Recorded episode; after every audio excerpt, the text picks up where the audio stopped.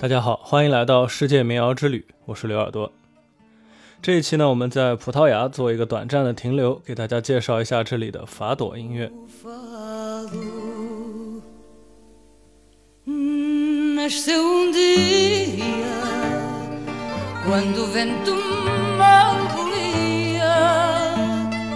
you sound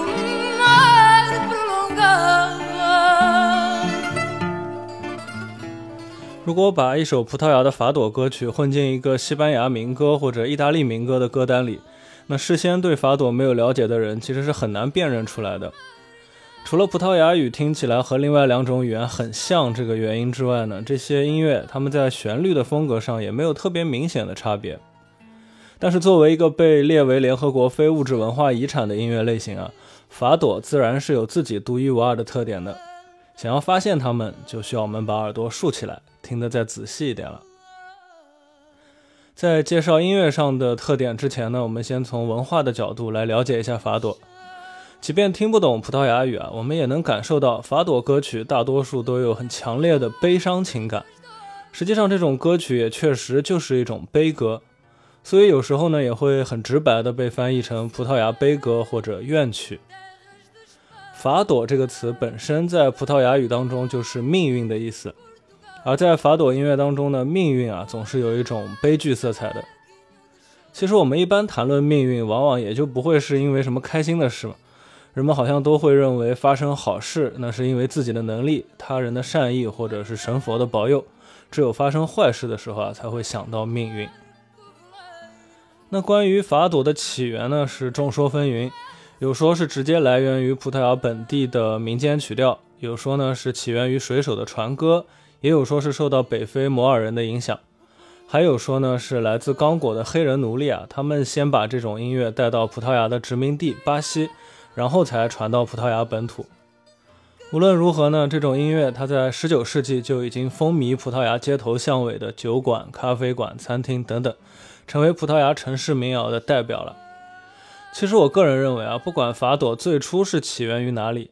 它今天所呈现出来的样子呢，都是融合不同民族音乐之后的结果。就像葡萄牙人，他们本身也是一个融合的民族，历史的每一个进程都给了他们一些新的血液。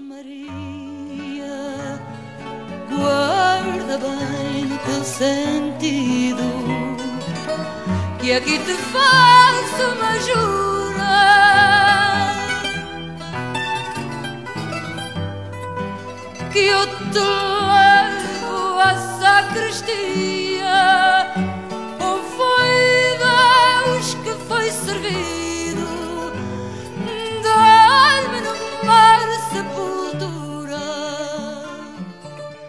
这期的标题是无产阶级的悲歌，因为从法朵起源的猜测和它生根发芽的环境啊，都可以看出，它所诉说的命运并不是那些王侯贵族啊、英雄伟人的故事。而是城市和海上无产阶级他们的人生，思念家乡的水手，贫穷的苦力工人，盼望男人平安归来的渔家妇女，饱受欺凌的吉普赛风尘女子，他们才是法朵歌曲的主角。这些底层人民的命运呢，很大程度上并不能掌握在自己手里，大到天灾人祸、时代变迁，小到一场疾病、一次离别，都可能给他们带来无法挽回的伤害。在葡萄牙语中呢，专门有一个词叫做 s a u d a d 用来形容这种情感。这个词的词源是拉丁语的“孤独”，但是呢，意思扩展了很多。不管是英文还是中文啊，都没有完全可以对应的词用来翻译这个词。用语言描述的话呢，大概它指的就是一种精神上的不完整感，既可以是持续缺失导致的伤感，也可能是渴望而永不可得的那种痛苦。比如说呢，一些海员，他们出海之后就再也没有回来，他们的亲人连遗体告别的机会都没有，只能一直沉湎于虚无的思念当中，这就是一种骚的。那像这样的情感，用语言去形容它是非常无力的，而音乐呢，却正好非常适合去表现它。除了法朵啊，我们比较熟悉的布鲁斯，就是蓝调音乐当中呢，也常常出现类似的情感。有趣的是，当法朵歌手唱到“我唱着我的法朵”。那它同时也可以指我唱着我的命运，那这种双关在布鲁斯里面也是一样。我唱着我的布鲁斯，那也可以理解为我唱着我的忧伤。所以这两种听起来非常不同的音乐，其实也会有一些微妙的相似性。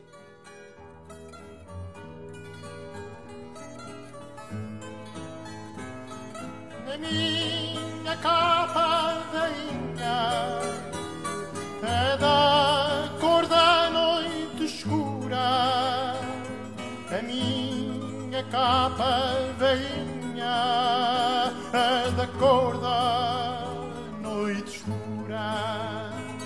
Nela quero amor talhar-me quando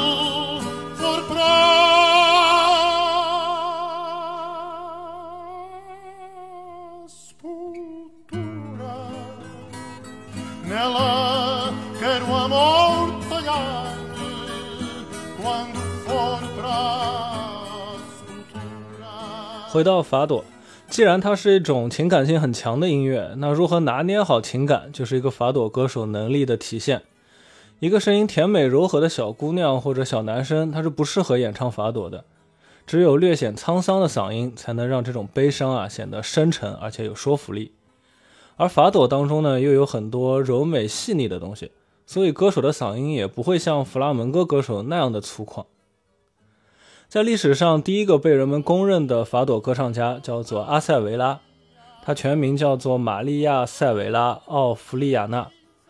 他于1820年生于葡萄牙的里斯本，去世的时候年仅26岁。阿塞维拉呢，他有吉普赛人的血统，和欧洲其他国家一样，吉普赛人在当时的葡萄牙也是被歧视的社会底层。据说阿萨维拉她的身材高挑，举止优雅，而且善于演奏葡萄牙吉他。除了在酒馆里演唱法朵之外呢，她也是一个风尘女子，有几个权势很大的贵族情人。很多人可能不知道啊，其实，在葡萄牙还有另外一种法朵，叫做科因布拉法朵，或者也叫做学生法朵。因为学习、创作和表演这种音乐的核心地带是科因布拉大学。而且这个分支呢，是从吟游诗人的传统当中发展而来的，所以会显得更加有文人或者知识分子这样的气息。相比里斯本的法朵，主要由女性演唱，传统曲目比较多；科因布拉法朵呢，则几乎都是由男性表演的，而且个人创作的、表达个人化情感的这种曲目会更多。现在大家听到的就是一首科因布拉法朵。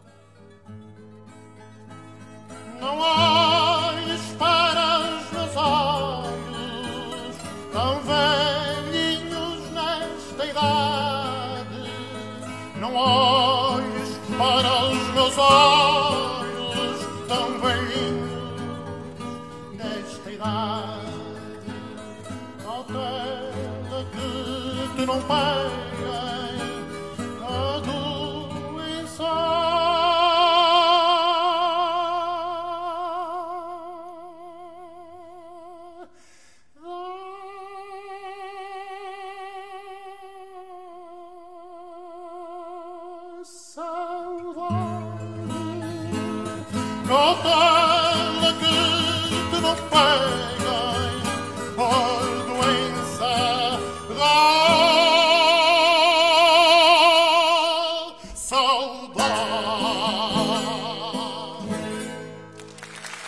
好了，现在终于要开始介绍法朵在音乐上的特点了。首先，法朵音乐中有一种乐器是葡萄牙音乐独有的，就是葡萄牙吉他。想要在各种欧洲民歌中识别法朵，能够辨认出这种乐器的音色是非常有必要的。葡萄牙吉他呢，它是一种有十二根，也就是六组金属琴弦的高音弹拨乐器。起源于文艺复兴时期的希特恩琴，这种吉他的琴身的造型有点像中音曼陀林，有十二根琴弦呢，也不算太奇怪。但是它的调音系统啊，是一种像孔雀开屏一样的结构，这个是我在其他任何乐器上都没有见过的。据说这个结构呢，它源于一种古代的英国吉他，现在基本上已经绝迹了。葡萄牙吉他的音色清脆明亮，但是又没有曼陀林那么尖锐。从音色以及音乐的复杂度来看，它的琴弦手感可能会比曼陀林的要软，但是我到现在为止还没有机会亲手弹到，所以这个也只是我个人的猜测。在一首标准的法朵歌曲当中呢，伴奏乐器一定会有一把葡萄牙吉他和一把西班牙吉他，虽然可以根据需要再加入其他的乐器啊，但是这两把吉他它是固定搭配。葡萄牙吉他演奏高音旋律，西班牙吉他呢在中音区进行伴奏，两者既清晰可辨又极其和谐。当他们进行器乐合奏的时候啊，就像一对舞蹈演员。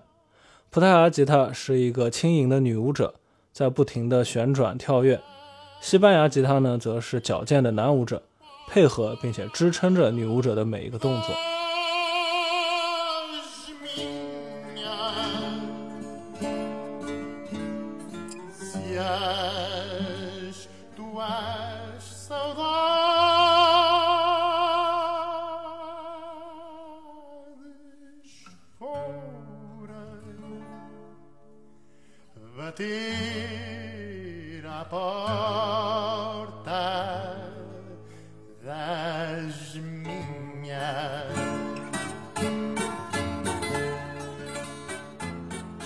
家刚才听到的这一段，正好就是我介绍的法斗的另外一个特点。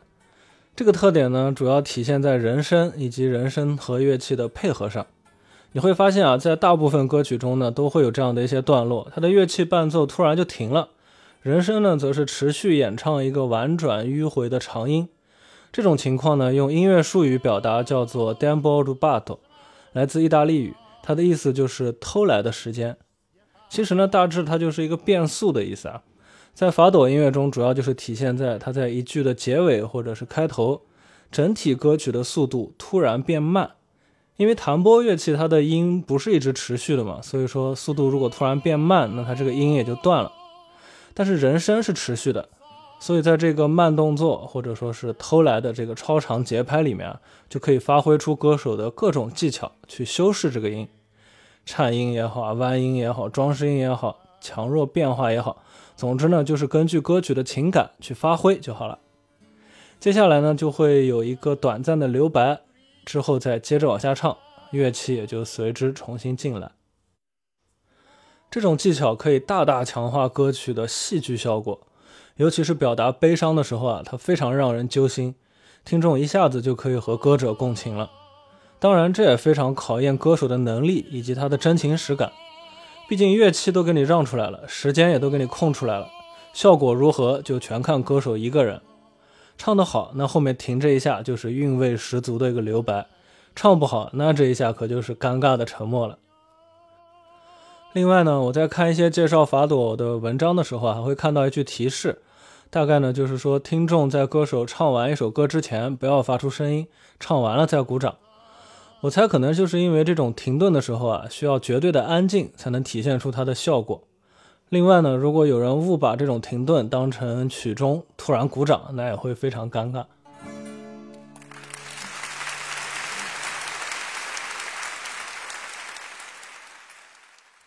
那在这期节目里面播放的歌曲都来自两个法朵歌手，一个是法朵女王阿玛利亚·罗德里格斯。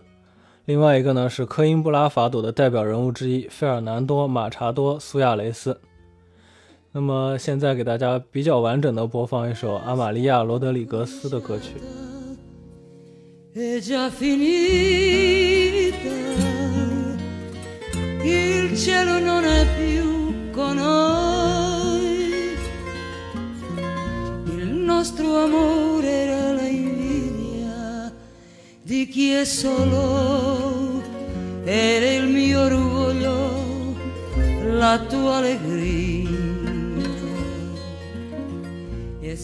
其实大家现在听到的这首歌曲，它本身是一首意大利民歌。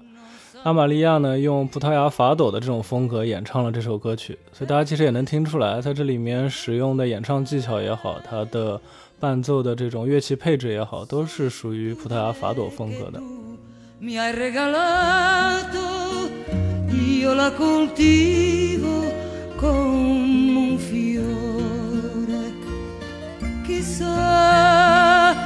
se finirà.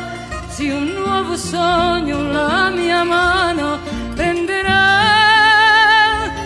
se un altro io dirò le cose che dicevo a te.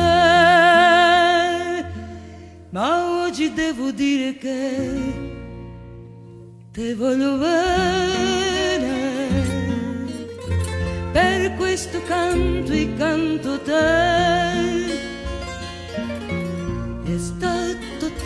Tanto grande ormai, non sa morire, per questo canto e canto te. 最后，感谢大家收听这期节目。如果你喜欢我的节目，欢迎点赞、订阅、转发给你的朋友们。如果你有什么想说的，也可以在评论区留言与我互动。如果你感兴趣呢，也可以在各个音乐平台搜索“刘耳朵”，找到我自己创作的歌曲和纯音乐作品。如果你喜欢这一期里面播放的歌曲呢，也可以在公众号“刘耳朵”里面找到这一期节目的图文版，在里面找到这两位歌手的名字，复制粘贴它，去搜索他们的歌曲。那在这首歌曲当中结束今天的节目。